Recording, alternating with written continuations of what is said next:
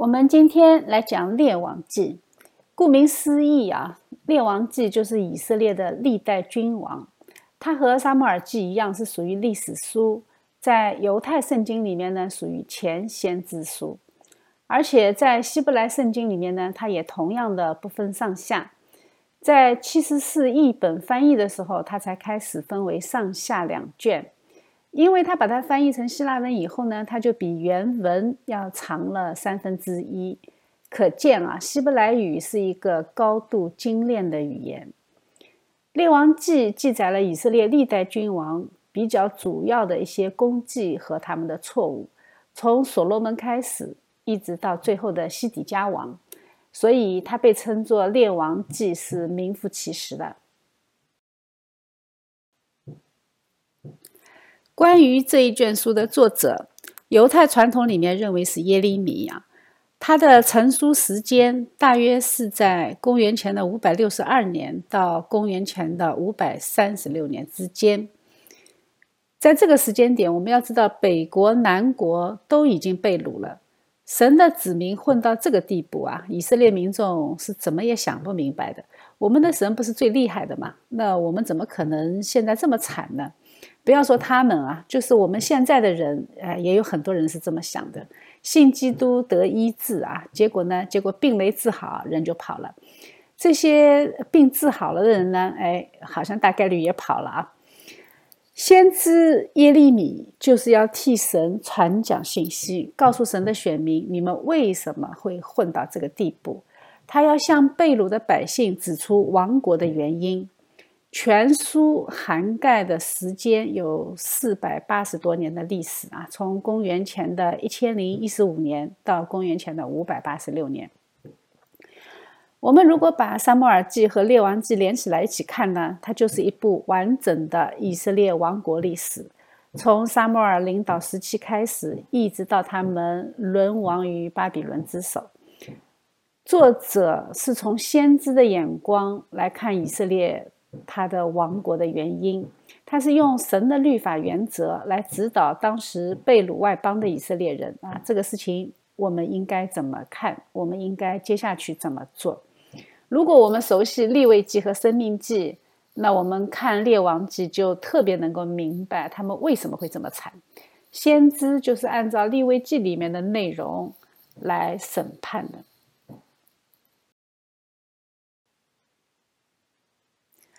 这本书既然是先知写的，它就不仅仅是历史的记录。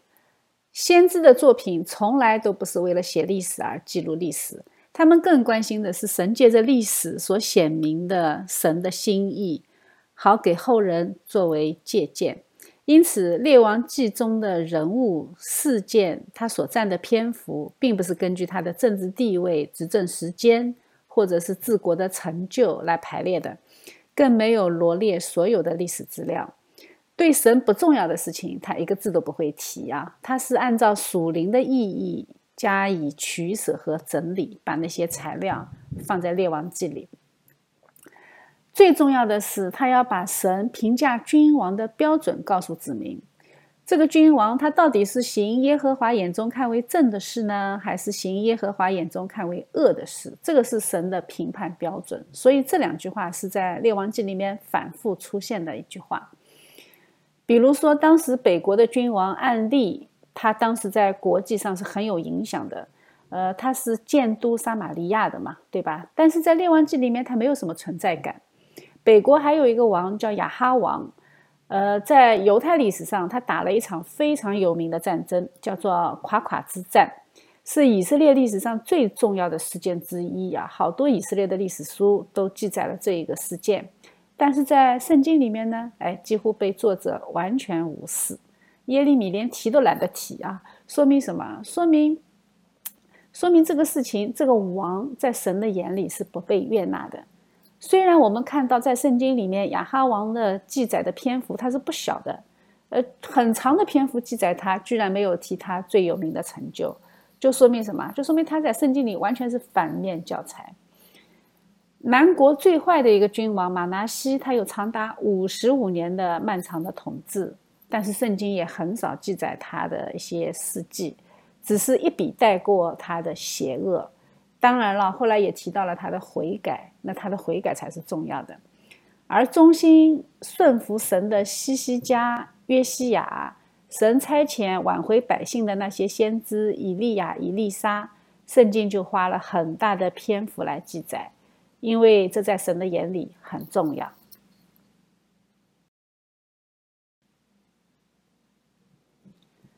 以色列的历史总体上分为三段。摩西五经记载了他们早期的历史啊，从出埃及到在旷野，从约书亚记到撒母耳记，他记录了他们进入应许地之后，一直到大卫王晚期，所罗门登基，这是以色列王朝的鼎盛时期。我们看看这个民族的三段历史，我们就发现以色列的一贯模式是什么？是高开低走。在出埃及的时候，他们是情绪最高涨的时候啊，经历分红海的神迹，浩浩荡荡的跟随摩西，在西乃山下和神立约的时候，他们的口气老大老大了。他对神说：“哎呀，你说的一切我们都照样遵守啊。”结果呢？结果我们后来知道了，他们在旷野瞎晃了四十年，最后还不得进入应许地。在四师时期也一样，我们在约书亚记里面看到旷野长大的一批人，他们也是精神力量非常高涨的，征服神赐给他们的大部分土地，而且在里面过敬虔的生活。结果呢，第二代他们就开始跑偏了，到后来呢，哎，那就是一部荒诞剧。那么今天我们要看的王国历史，它丝毫也不会例外。他们很迅速的，在不到五百年的时间里，这个民族就在应许地里消失了。神借着以色列的历史告诉我们：我们到底需要谁？以色列的王国历史，它也分为三个时期。首先，他们是一个统一的王国啊，扫罗、大卫、所罗门这三个国王。到所罗门死了以后呢，王国就开始分裂，他们各自发展，有的时候呢互相有争端，有的时候也有联合，一直到北国以色列被亚述打败。再接下去呢，就是南国犹大成为一个孤独的存在，它是仅存的王国啊，一直到主后的五百八十六年被掳巴比伦。四世纪所记录的四百多年。反反复复强调以色列中没有王，个人任意而行。所以呢，老百姓认为，哎，我们自己的失败是因为没有王，所以他们就要求立王。但是我们翻开《列王记》，看看《列王记》里面这四百多年发生了什么。这个时候百姓已经有王了，但是他们有了王以后，他们更败坏，因为有王带着他们一起败坏。北国的王都是带头拜偶像的。使以色列人陷在最终，王成为他们更败坏的原因。南国的犹大王呢？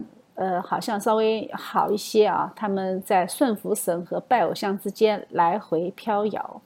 即使是努力带动国度复兴的西西加和约西亚王，他们也不能阻止百姓属灵光景的每况愈下。最后，南北两国全部落到神公义的审判里。这四百年也是神彻底对付偶像的四百年。有了这四百年惨痛的教训，被掳回归的那些犹太人就再也不敢拜偶像。所以，这个四百年呢，是一场属灵的大手术。在撒母耳记时代，神抑制了以色列周边国家的势力。当时，南方的埃及第二十一王朝，哎，突然之间开始停止对外扩张。大卫的国度呢，就扩展到整个应许地；而在列王记的时代，神允许周围许许多多的强权此起彼伏，互相争霸，打来打去很热闹。那以色列是夹在中间，他就很遭殃。在立位记里说的很清楚，他们离弃神最严重的后果是什么？就是亡国。所以列国的兴起，只是神拿来管教和造就老百姓的工具。在这个时间段，在中国是西周的周穆王时代，一直到春秋时期的孔子出生之前，我们大致了解一下这个时间点啊。在美索不达米亚平原呢，这个地方就崛起了亚述和巴比伦两个和埃及争霸的大帝国。在政治、军事、经济、文化和属灵上，他们都对以色列的百姓产生很大的影响。神的百姓在列强环绕中屡败屡战，苦苦挣扎。以色列的高开低走是非常明显的。刚开始的时候，神和大卫立了约啊，说你他的国是必定不会断的。神对他说：“你的家，你的国必在我面前永远坚立，因为神要借着大卫的子孙要带出救恩啊，这是神的应许。当然了，这也是撒旦最害怕的事情。撒旦是肯定要搞破坏的啊。他努力的方向很简单啊，从该隐就开始了。”对吧？他要阻止女人的后裔出生。从撒旦的角度看，既然神应许的是大卫的宝座，那他只需要破坏王座就可以了，对吧？所以撒旦的主要攻击对象就是君王。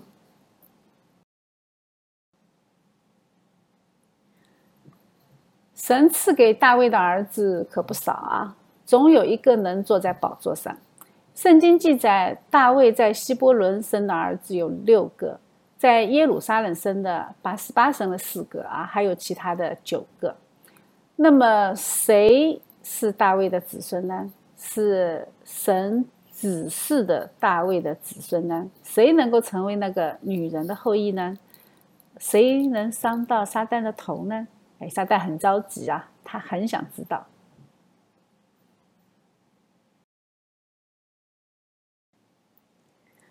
当大卫老去的时候，他就一定会出现权力交替的时候。这种空档期就是撒旦下手的好时机。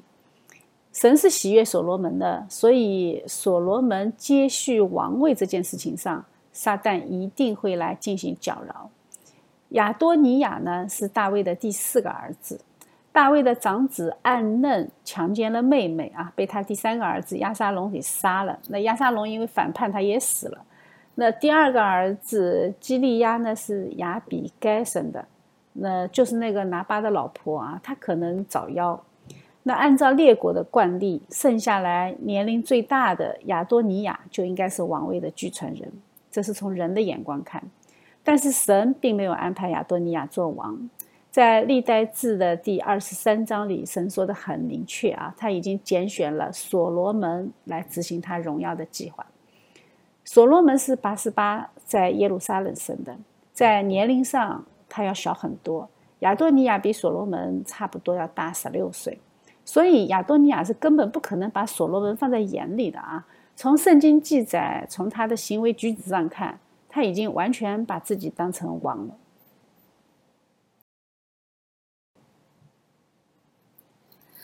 亚多尼亚这么想，当然是有道理的。毕竟他算是活着的长子，而且他深得父亲的宠爱。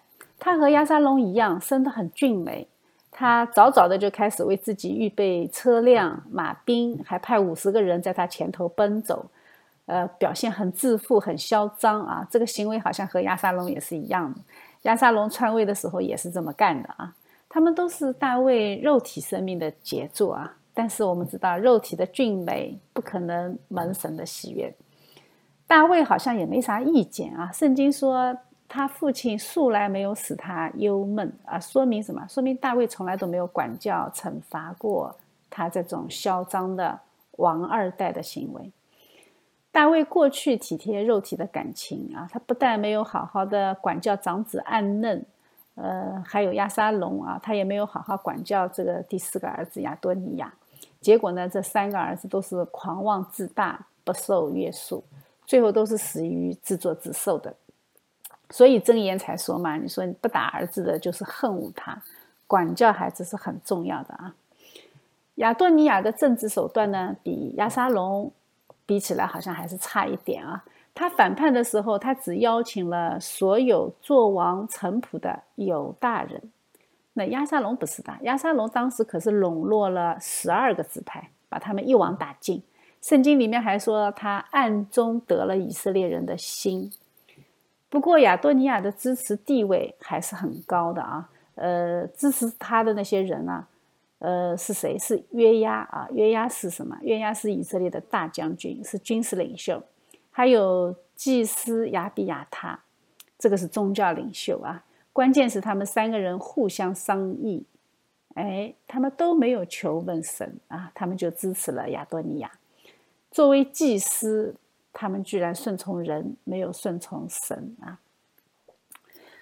既然军事领袖、宗教领袖都站在亚多尼亚这一边啊，好像他们胜算很大，但是事实上没有用，因为神站在所罗门这一边，所以他们是折腾不出什么东西的啊。祭司撒都、先知拿丹啊，他们是支持所罗门的。最重要的是先知拿丹，因为拿丹是一个非常重要的人物，他是先知，先知是代表神的。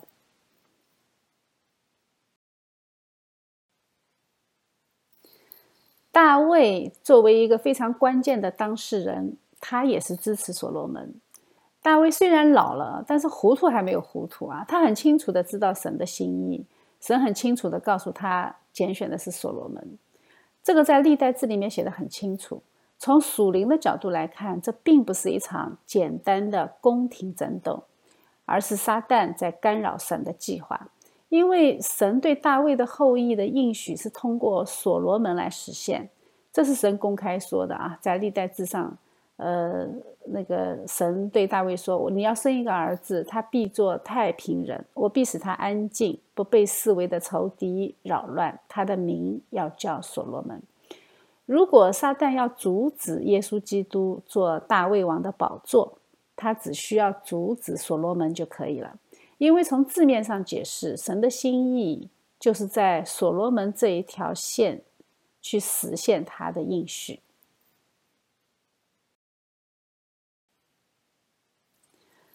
那些跟随所罗门的众首领啊，呃，也是因为大卫曾经吩咐过他们，所以他们就记住了，没有轻易的跟着亚多尼亚去乱来啊。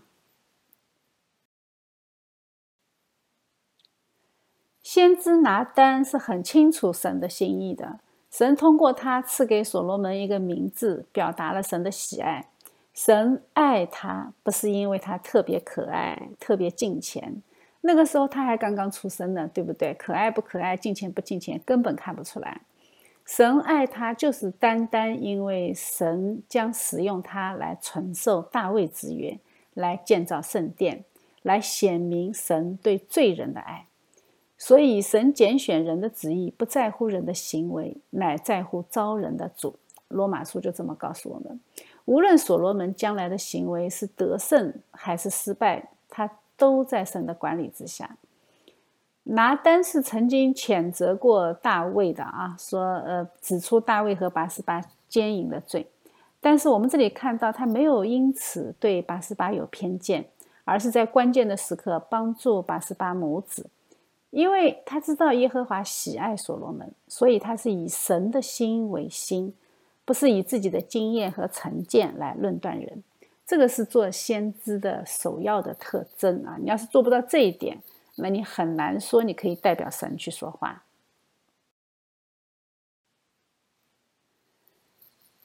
神拣选所罗门这件事情，还有谁知道？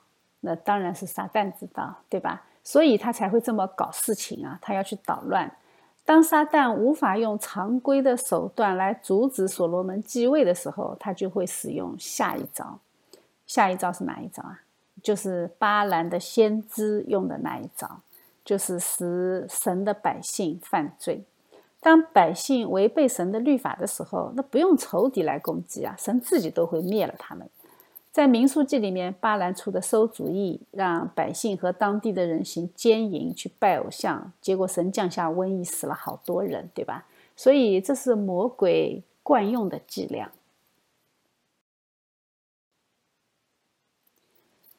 也就是在那一场瘟疫里面，神应许当时阻止这一场淫乱的菲尼哈，应许他的后裔永远做神的祭司。非常神奇的是，神对菲尼哈的这个应许，到这一次亚多尼亚权力斗争中实现了。当时的大祭司亚比亚他是以利的后裔呀，那以利我们知道被神审判了，对吧？他和他的两个儿子是同时死的，而且神审判他说他的后代不能活到老年。在抢王位这件事情上，太子系列失败之后，大祭司亚比亚他就回了老家，大祭司序列呢就到了菲尼哈的后裔沙都的手里。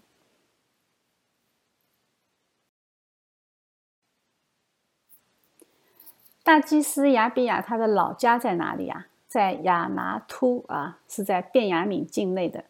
我们看到《约书亚记》里面记载过他们分地啊是怎么分的。这个城市是利未人的城市，也是先知耶利米的家乡。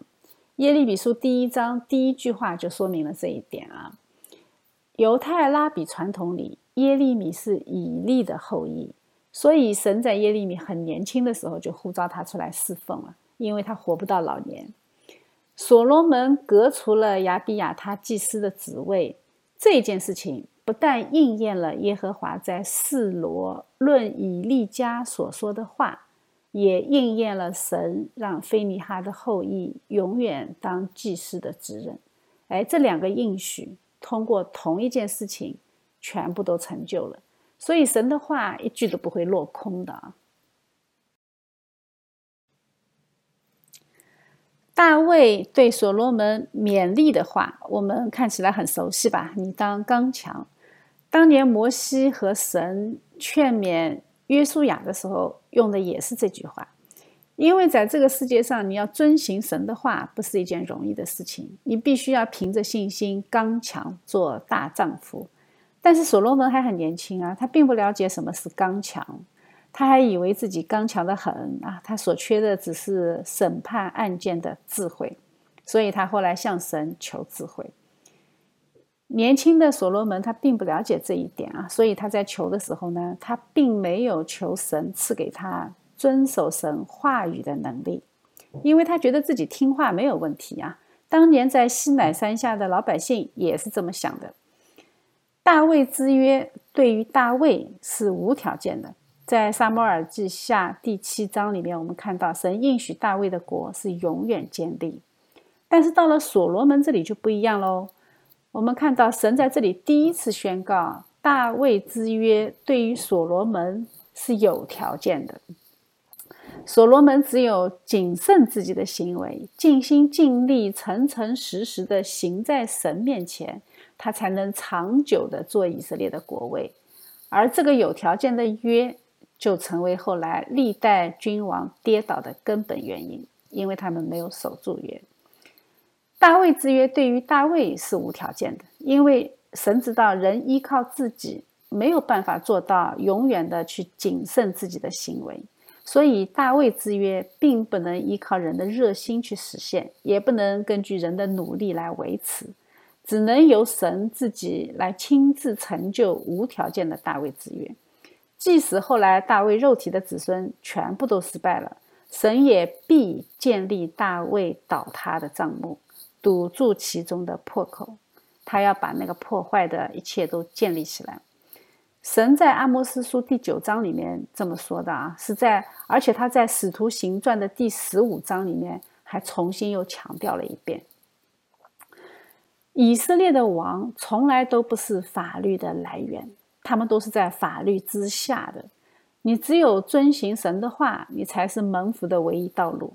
但是做王的人呢？哎，他都有把自己当做律法的那种倾向，就是王法王法嘛，王即是法，对吧？所以所罗门他也是不会例外的啊。圣经记载了所罗门登基之后向神的一场献祭。呃，很奇怪的是，当时的约柜是在大卫城啊，大卫已经把约柜搬进城里了，也就是在耶路撒冷，是很近的地方。但是呢，所罗门偏偏要走三个小时的路程上基变去献祭，原因呢，是因为那里有极大的秋坛，吸引他。去的就是那个大场面啊，那个到这个地方可以去举行大场面的献祭仪式。作为王二代的所罗门登基以后，喜欢大场面、大手笔，哎，这个是很正常的。但是帝国失败的种子这个时候就已经埋下了。正因为他喜欢大场面、大宫殿啊，结果呢，就是老百姓负重恶、做苦工，最后导致了南北国的分裂。所以，凡是喜欢搞大场面的敬拜和侍奉，理由当然是为了荣耀神，但是事实上呢，是很难避免肉体的骄傲和虚荣。而且对比民数记，我们就可以知道，在进迦南地之前，神是吩咐以色列人进去之后要把丘坛全部都拆掉。哎，这都五百年过去了，以色列人拆了没有啊？那显然没有啊。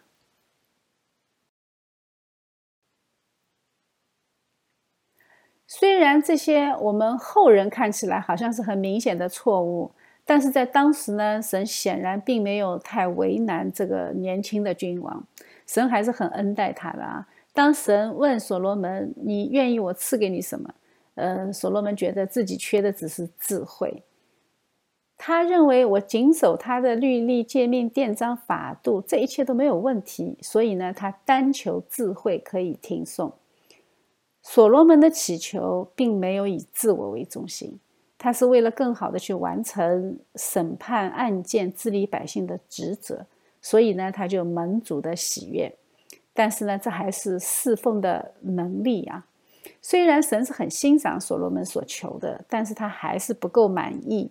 所以我们看到他后来最后一句话是点出了所罗门的欠缺，要他看重顺服多过于看重侍奉的能力。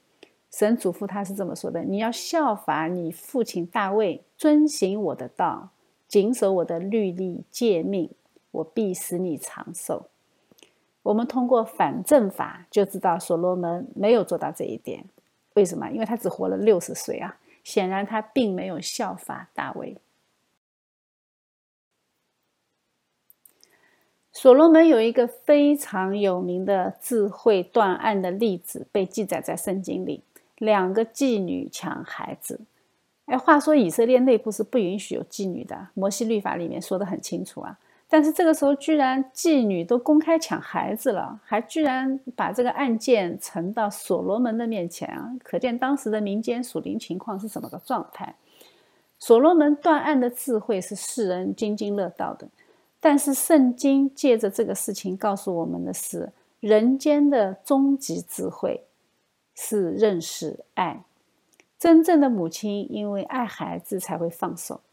只有认识到爱的人，他才能够理解天赋的爱。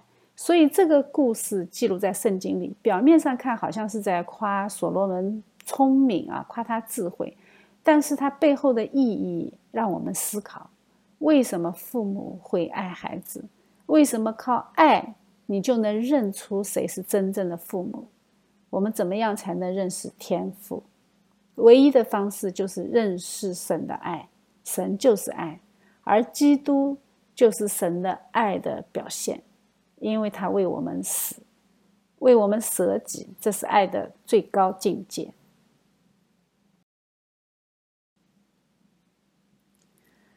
所罗门的智慧。它其实还是有一些其他的副作用啊，这个副作用其实也是很致命的。他娶了法老的女儿，呃，这个法老的女儿很可能是所罗门的王后，但是并不是他的第一位妻子，也不是他的第一位外邦妻子，因为亚门人拿玛在所罗门登基之前就已经为他生了罗伯安。这个埃及王法老。嫁女儿的嫁妆是很好的，是一座城市，叫基色。这个城市对埃及和对耶路撒冷都很重要。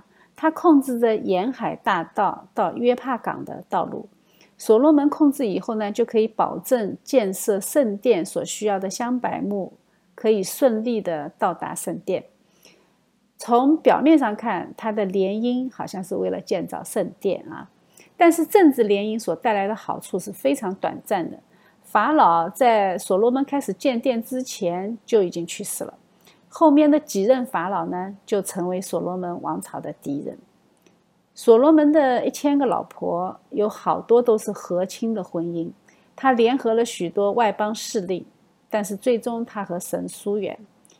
和外邦人政治联姻，他不但不能坚定所罗门的国度，反而到他年老的时候呢，他的嫔妃就诱惑他的心去随从别神，最终招致了神的审判和国度的衰弱。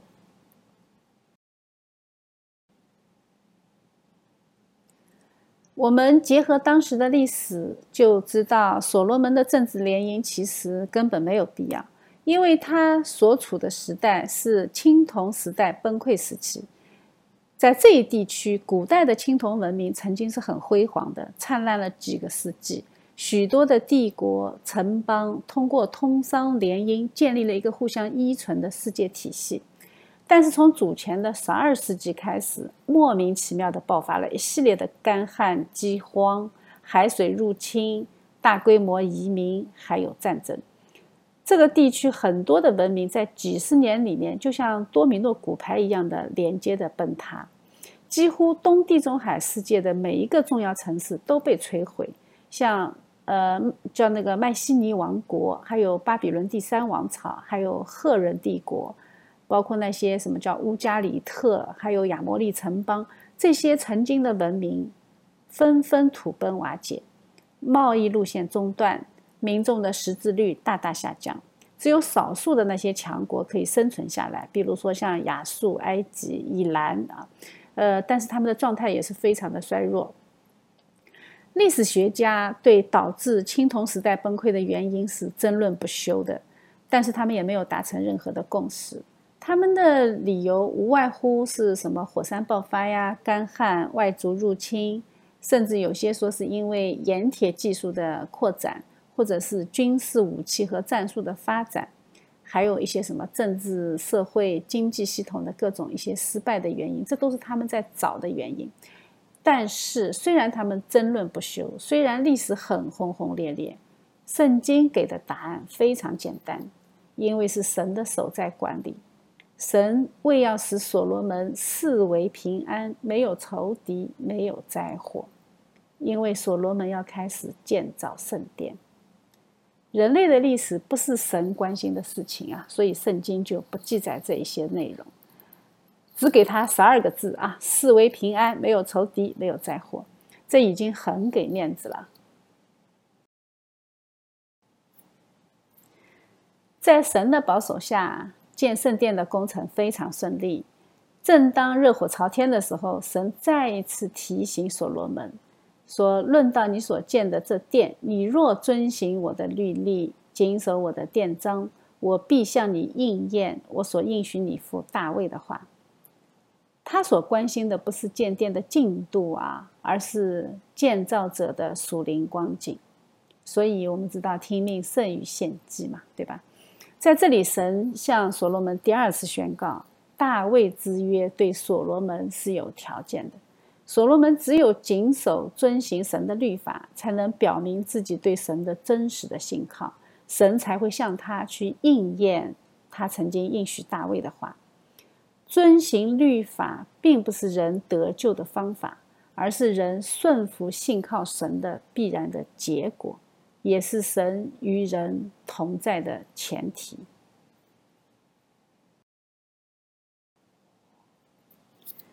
但是很遗憾啊，这一位智慧的君王，他并没有听神的话。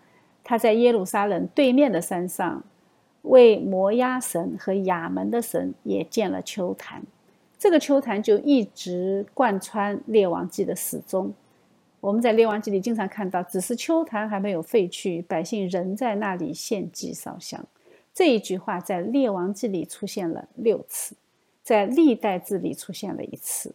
一共七次，呃，七是个完全的数字啊，说明他们拜秋坛，哎，是没完没了的拜啊，一直到西西家王出来的时候，秋坛才被废去。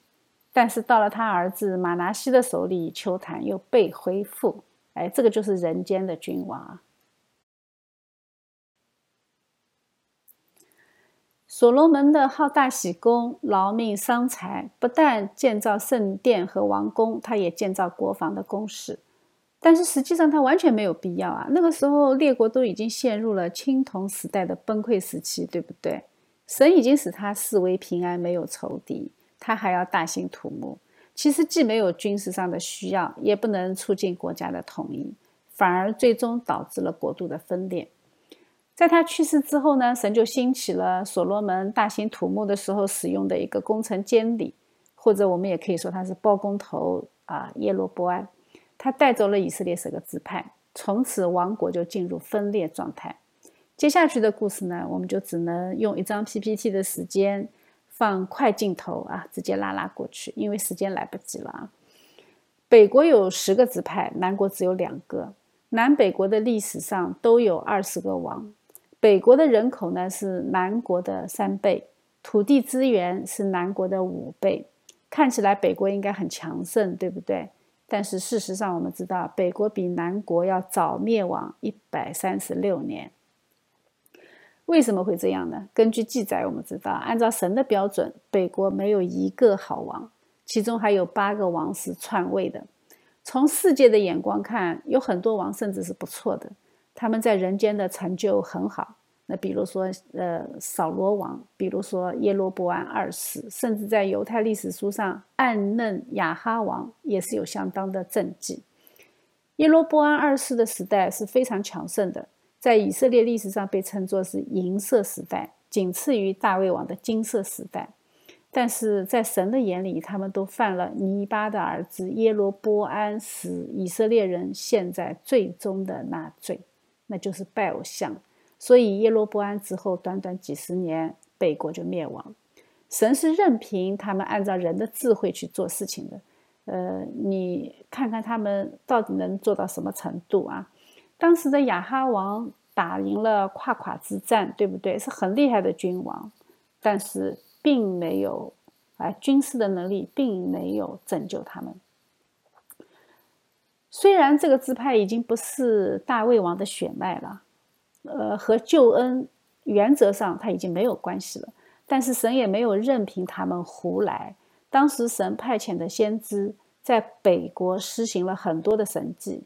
神的爱就在这里向他们显明，但是北国并没有悔改。当时南国还是有八个好王的，南国在神的护理下，在好王的管理下，会有不那么坚定彻底的属灵复兴。但是遗憾的是，先知的话同样没有阻碍神的子民堕落，最后他们都被掳外邦。北国是被掳亚述，南国被掳巴比伦。亚述就是今天的土耳其啊，也就是创世纪中的巴旦亚兰，呃，也就是当时叫哈兰啊，在哈兰的附近。巴比伦呢是在现在的伊拉克，具体的位置呢在加勒底的乌尔。我们听起来是不是很熟悉？神呼召亚伯拉罕的时候，就是先出加勒底的乌尔，在哈兰停留了很久。呃，第二次呼召以后，再离开哈兰，进入应许地。呃，甚至那个亚伯拉罕给以撒找妻子的时候，也是回到巴旦亚兰，对不对？以色列人这一下子是标准的从哪里来滚回哪里去啊！在阿摩斯书里面，神审判亚兰国的时候，也是啊，把他们最终掳到吉尔去了。那吉尔恰恰也是他们当初出来的地方，所以神把你带出来，你可千万别回去啊！回埃及是神不喜悦的。但是如果说你不听神的话呢，神会把你打回老家去啊，那就更惨了，说明你太让神失望了啊！你如果不回去，神都把你踢回去，一切都要回到原点。如果人没有神，我们再来看看耶罗伯安的错误到底是什么？神派先知亲自给他权柄，结果他的命运呢，也是一路高开低走。走到最后，全家不得好死，除了一个儿子啊，其他的都不能进入坟墓。虽然先知说十个支派归你了，但是他毕竟是人，这种政权的合法性在他的心里是不踏实的。毕竟圣殿在耶路撒冷，神的子民每年三次要到圣殿去敬拜。那万一你们去了以后不回来怎么办？或者说你们去了以后被罗伯安策反了怎么办？于是呢，哎，出于这样的动机，他就华丽丽的走歪了。他在伯特利和但这两个地方设置了两个金牛犊和祭坛。这两个地方，一个在北面，一个在南面啊。看起来他好像非常贴心，让百姓减少奔波，这也算是便民措施啊。但是心里的实质是什么？是对权力合法性的恐惧。我们就能够看到人间的君王，他都逃不过扫罗的命运。扫罗也是在乎人的拥戴，比在乎神的诫命更多，在乎人的想法，不在乎神的想法，这是一切失败的根源。我们用这个原则去看看当今的社会，我们就知道是怎么回事啊。我们看看地图就知道了，伯特利是在这里啊，耶路撒冷呢，其实离它很近的啊，在这里。可见便民工程它就是个谎言。你人到伯特利了，你再走几个小时就到耶路撒冷了，对不对？耶罗波安不仅仅设立了两个金牛犊，他还改了节期。节期我们知道的，神在立位记里设定的节期是不能更改的。立位记里面连亚伦的两个儿子献反火都被当场灭了。神在如何祭祀这件事情上是不允许人自己创新的。因为这是和神的救恩有关，但是这一位一心为人民服务的君王，很快就离弃了神给他的那些原则，他就另外设立了节期，他还施设了不是立位人的普通人去做祭祀，他还自己亲自参与献祭，哎，这就妥妥的直接政教合一了，对不对？就像周围其他的国家一样。由君王代替祭司去执行献祭仪式，耶喜别的爹就是祭司兼君王，他们是政教合一的体制，所以耶喜别才这么邪恶嘛。这就是圣经里面提到二十多次的尼巴的儿子耶罗波安使以色列人现在最终的那罪啊，他用一个似是而非、体贴肉体的新宗教。用两个方便的地点来代替耶路撒冷，用金牛犊来代替约柜，用听命于自己的不是立位人来替代熟悉律法的立位人来做祭司，用一个新的节期来代替原来的三大节期，用新的敬拜形式来代替原来的敬拜形式。那这样呢？北国的百姓以为自己还在敬拜神。越来越习惯这种体贴肉体的新宗教，离真实的信仰越来越远。耶罗波安可能并不认为自己是在拜偶像，他只是变化一下敬拜的形式，好巩固自己的统治。但是事实上，他就是在和神作对，拒绝神在百姓中做去那个彰显神的荣耀，他要用自己的荣耀去代替神。后来的以色列诸王。就变本加厉了。到亚哈王的时候呢，以色列人就已经从拜金牛犊发展到拜巴利、拜亚瑟拉啊，拜各种偶像。归根到底，所罗门的榜样做的不怎么样，导致他的后代百姓都依靠人的智慧，而不是依靠赐人智慧的神，这才是问题呀。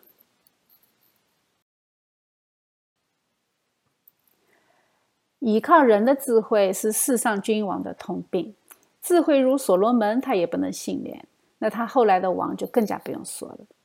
列王记让我们看到几种类型的人间君王，北国的那二十个就不用说了啊，他们个个败坏；南国的好王也是寥寥无几，就算有几个好的，但是也在很多的地方都不尽如神意。比如说，神认为他是好王的那个约沙法，他是个老好人哎。那约沙法和北国的亚哈王联姻，结果呢，这场婚姻导致他的后代差一点点被灭门。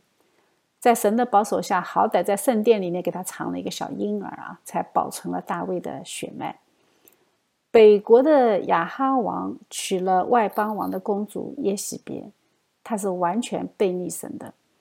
他算计拿伯的葡萄园的时候，他是怎么做的？他是先买通人诬告拿伯，然后让城中的长老装模作样的主持公道，最后把拿伯杀了，抢占了他的葡萄园。这是非常邪恶的哦。我们看啊，他首先他腐蚀了道德系统、司法系统、行政管理系统，他把一系列的法律全部都破坏了。这样的国家道德沦丧。社会管理机制完全失效。他能好的话，那才怪了啊！《列王记》里面也记载了神让以利沙高摩亚兰王哈薛，说明什么？说明外邦王的权柄也是出于神，只不过他们不是神拣选来承受救恩的，而是被神使用的剃头刀，是上帝之鞭，就专门抽那些不听话的选民。他们是神救恩历史中的群众演员。群众演员的角色，那也是神选择的啊，呃，只是他们基本上是本色出演。有人说，你看啊，哈薛是神高抹的，所以他篡位是有合法性的。我们不能这么理解啊，因为我们看看大卫就知道了，这不是神的心意。神拣选他成为亚兰王，是为了让这个人凭着人的堕落和败坏的本性来惩罚选民。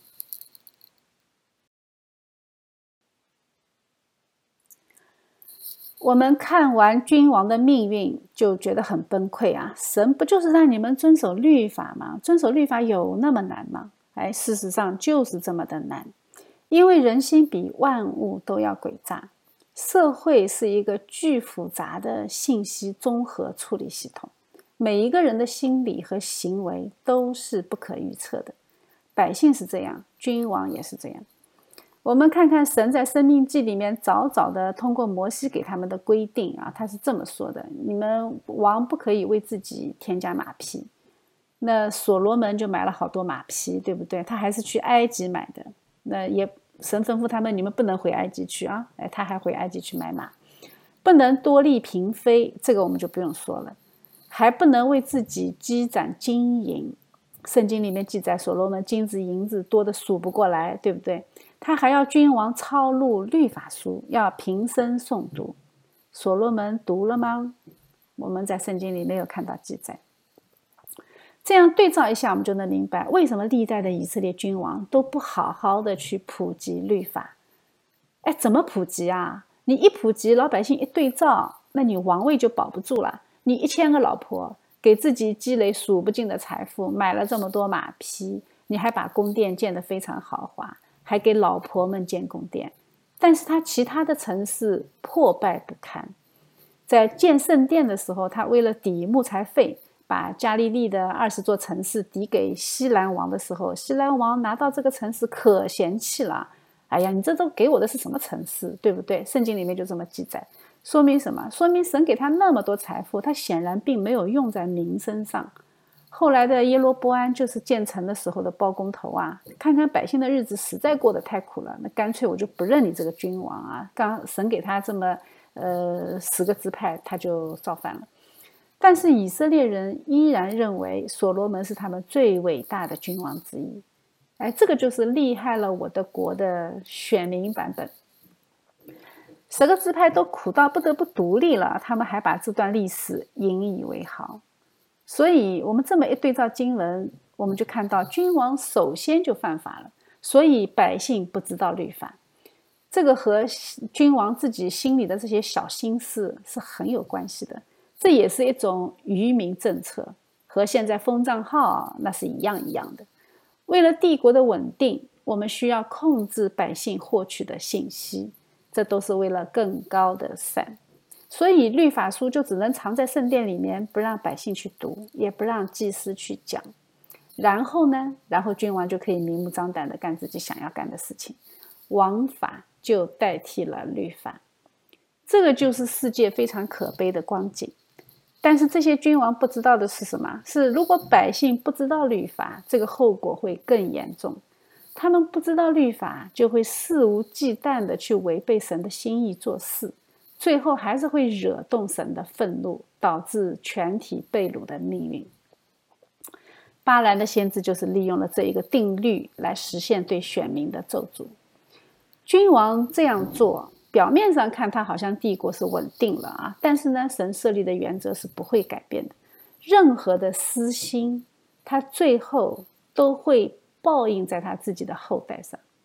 最后的一个王西底家就落到很悲惨的境地，巴比伦王在他的面前把他的儿子全部杀光，最后再挖去他的眼睛，把他锁到巴比伦。从所罗门娶埃及公主到西底家被掳巴比伦，这之间也不过花了五百年的时间。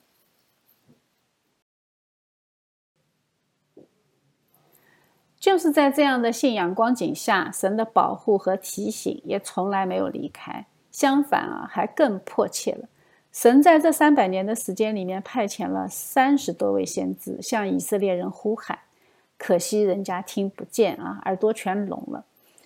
以色列历史上最有名的先知都是集中出现在这个时间段，在选民堕落的时候，神赐下更多的先知来挽救他的子民。神的爱就在这里体现。在北国有非常牛的先知啊，忠心侍奉，竭力呼喊，像阿摩斯、何西阿、以利亚、以利沙啊。以利亚和以利沙是北国非常有名的先知，《列王记》里面有大量的篇幅来写他们，但是圣经里面并没有他们写的书。圣经里面有很多卷先知书，都是南国的先知们写的。俄巴底亚书、约尔、以赛亚、尼迦、纳洪、哈巴谷、西番雅、耶利米啊，他们一人一本书，我们以后慢慢的读。今天我们就不展开讲先知啊，因为时间不够嘛。我们主要是按照君王的谱系来讲救赎的主线。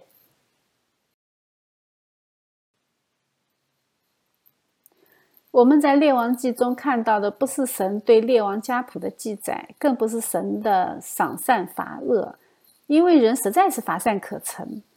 在《列王记》里，圣灵让我们看到的是神永恒不变的爱。亚当的后裔是全然败坏的，所以亚当的后裔是陷在绝望之中。但是我们看到神的信实和他的力挽狂澜，他没有按照我们的罪过。来待我们，也没有照我们的罪孽报应我们。他在公义之中存留恩典，压伤的芦苇他不折断，将残的灯火他不熄灭。即使是在北国都拜巴利的时候，神也能在以色列中为自己留下七千个人，是未曾向巴利屈膝的。即使是耶喜别的女儿亚他利亚几乎消灭犹大王室。但是神也能保存大卫的后裔，即使马拿西的五十五年执政期间，罪恶充满了耶路撒冷，但是在他的孙子执政的时候，神让百姓重新在耶和华的殿里得了律法书。而当这一段失败的历史即将结束在黑暗里的时候，神在耶利米书里面亲自宣告。说日子将到，我要与以色列家和犹大家另立新约。他向这些在绝望中的百姓指明了一条光明的前途。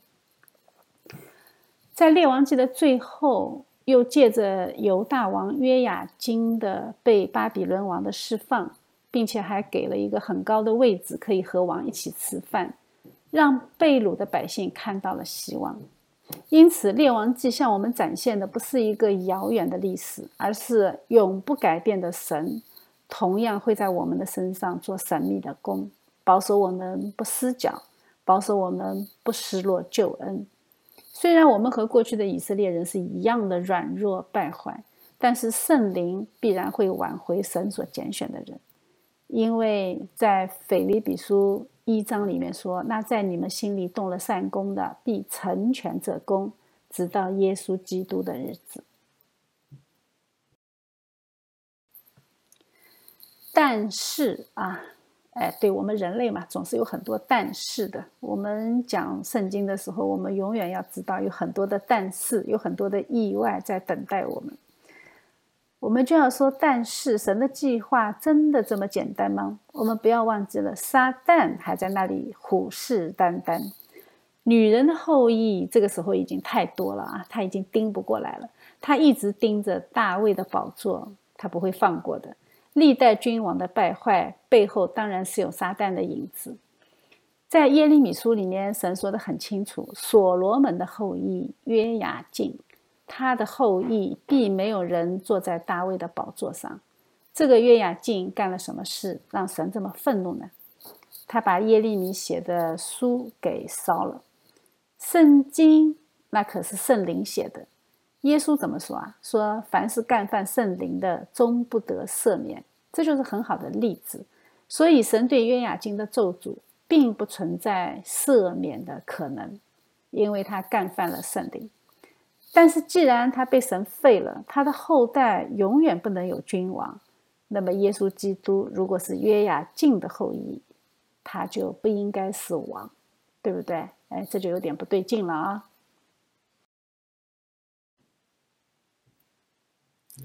而且在马太福音的耶稣家谱上，很清楚的写着耶哥尼亚。哎，耶哥尼亚就是约雅敬啊。那这些属魔鬼的人看到这里，可能就要欢呼雀跃了。他们觉得圣经又出现错误了啊！高等批判学者又要蠢蠢欲动。其实他们还是太幼稚了。秘密呢，就在路加福音的家谱里。路加福音说，依人看来他是约瑟的儿子。可见那只是人的看法啊！事实上，他不是约瑟的儿子。圣经告诉我们，他是圣灵感孕，他是神的儿子。然后呢，然后路加就记载了约瑟的岳父这一条支线，因为根据民数记的规定，以色列的支派当中，如果这个家族没有儿子，女儿必须嫁同族的男人，并且可以继承产业。换言之，就是约瑟继承了玛利亚的家族产业。从这一条线一直向上追溯，可以追溯到大卫的儿子拿丹。拿丹是大卫的儿子，而我们刚才学过了，大卫之约是没有条件的，是无条件的。由此可见，圣经没有一个字是废话。我们再回过头去看看《民数记》的第三十六章，《民数记》的第三十六章，他花了一章的篇幅来记载马拿西支派有一个家族叫西罗菲哈，这个家族里面没有男丁，只剩下女儿，这些女儿们就找到摩西要产业，这绝对不仅仅是女权主义这么简单。这一章记载的内容是和救恩的奥秘有关的。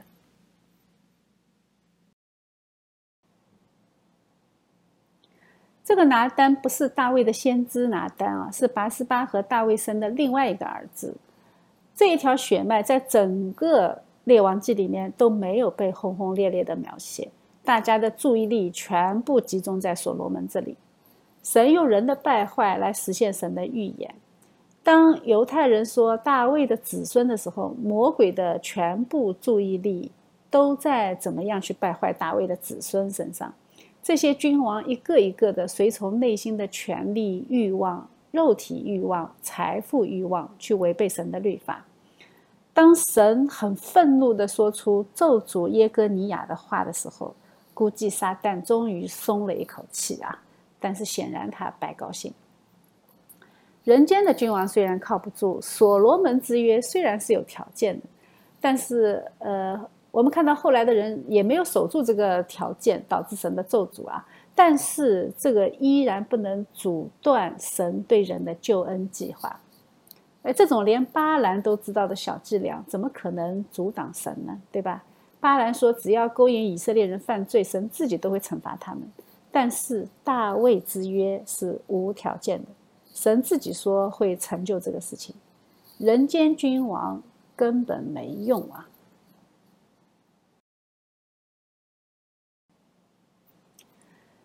神暗暗的用另外一条线，闷声不响的、悄悄的、完全没有人注意的，去完成了女人的后裔这一件伟大的事情。同样的事情发生在摩西的身上。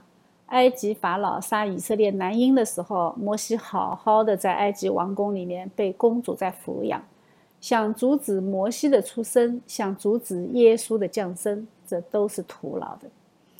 神对耶哥尼亚的咒诅，完美的把约瑟和耶稣的血缘关系从神学上给切断了。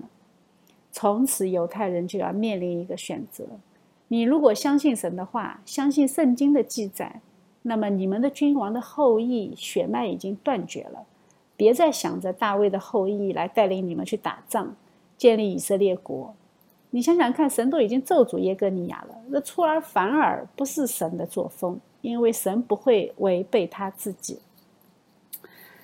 因此，犹太人就面临一个逻辑问题啊：你们信圣经，那么你们的弥赛亚就已经不会再来了啊！你们如果不信圣经，那你们的信仰又是什么呢？犹太人的信仰，他们的旧约，他们的中心是什么？中心就是圣殿、祭坛、约柜、赎罪，对不对？但是现在的犹太人，他们已经没有圣殿，没有约柜，没有祭坛，没有赎罪。那他们的信仰还剩下什么？剩下律法。那律法是干什么用的呢？是定罪用的，是咒诅，是绝望。它不可能带来救赎，也不可能带来盼望。这就是犹太人的盲点。我觉得耶利米在写列王记的时候，圣灵带领他老老实实的记载选民君王的败坏历史。神让他教训百姓，看看人间君王是多么多么的靠不住。同样也是这位先知，在耶利米书里面，他又暗暗的把神的儿子这条线铺设好，这条暗线铺设好。等过上五百多年，耶稣基督降生的时候，犹太人就只能面临一个选项，就是耶稣基督是神的儿子。你是相信还是不相信？你必须要做一个选择。这是逻辑题啊，但是罪人是没有逻辑的啊，所以他们不认耶稣基督。这样我们就能理解为什么魔鬼要激动约雅金把耶利米的书去烧掉。为什么？因为这本书里面有一个大秘密，关于女人后裔的秘密。我们从君王的筵席这一件事情上，特别能够理解摩西在《生命记》里说的这一句话：“隐秘的事是属耶和华我们神的，唯有明显的事是永远属于我们和我们子孙的，好叫我们遵行这律法上的一切话。”列王的历史，先知记录下来，告诉我们神的旨意是什么。人是有责任按照神的旨意去生活。否则的话，就会给自己造成很大的困扰，或者是给后代。所罗门违背神的命令，神就允许耶罗波安分裂国家。约沙法好人子满分啊，但是神任凭他和亚哈王结亲，结果呢，差点被灭门。神也任凭亚哈王娶西顿王的女儿耶喜别，结果导致自己全家都不得好死。西西家总算是一个好王啊，但是因为怕死，哭哭啼啼的，呃，结果怜悯的神给了他十五年的寿命，在这个十五年里，他就生下了掌管犹大国五十五年的最坏的君王马拿西。马拿西把先知以赛亚都给锯死了啊！神任凭这一切的发生，他只是在关键的时刻保守了大卫王的血脉，不让他灭绝。让我们看到神的怜悯和恩典，但是真正的隐秘的事，我们并不知道。我相信耶利米在写书的时候，他也是同样不知道的。隐秘的事是神的旨意，是神的保守，是神的审判。明显的事呢，记录在圣经里，是属于我们的，是我们要遵守的。隐秘的事是神的旨意，是我们相信的。人类历史其实一直就是这两条线，看得见的历史是让我们去学习，但是历史中有我们看不见的神的保守和他至高的旨意，我们要凭着信心去领受。这就是这本书的神学意义，它绝对不是一本简简单单的王朝记载。他告诉我们，一方面，国度的兴衰取决于百姓是否忠心于圣约，是否遵守神的律法；另外一方面呢，他告诉我们，不管人怎样的软弱和失败，神都有办法挽回自己的百姓，因为神才是历史的掌管者，一切都在他的管理之中，甚至连那些不认识耶和华的外邦君王，他们的权柄也是出于神。神借着百姓四百年的挣扎，让我们不得不承认亚当的后裔已经全然败坏。即使像所罗门这样最有智慧的人，他也不可能依靠肉体去顺服神，去遵行律法。这四百年，他又让我们认识到：已有的事后必再有，已行的事后必再行。日光之下并无新事。所以，百姓不会从失败的历史中学到教训。对的啊，我们的人类历史就是这么的绝望。但是这四百年更让我们看到，神给大卫永远国度和宝座的应许，实际上是无条件的。他并不能依靠人的热心去实现，也不能依据人的努力来维持，他只能依靠神自己亲自来成就。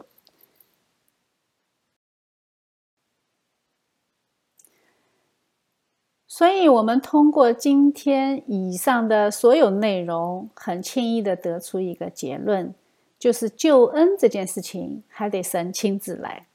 在加拉太书里面说，及至时候满足，神就差遣他的儿子为女子所生，且生在律法之下，要把律法以下的人赎出来，让我们得着儿子的名分。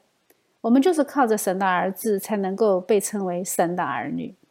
人间的父母尚且不舍得自己的孩子死，宁可放手，只想让他活着；而神的儿子却为我们死。如果这都不叫爱，如果从这里我们都看不到神的爱，那我们真的就是圣经里说的眼睛瞎了，耳朵聋了，心眼也被堵上了。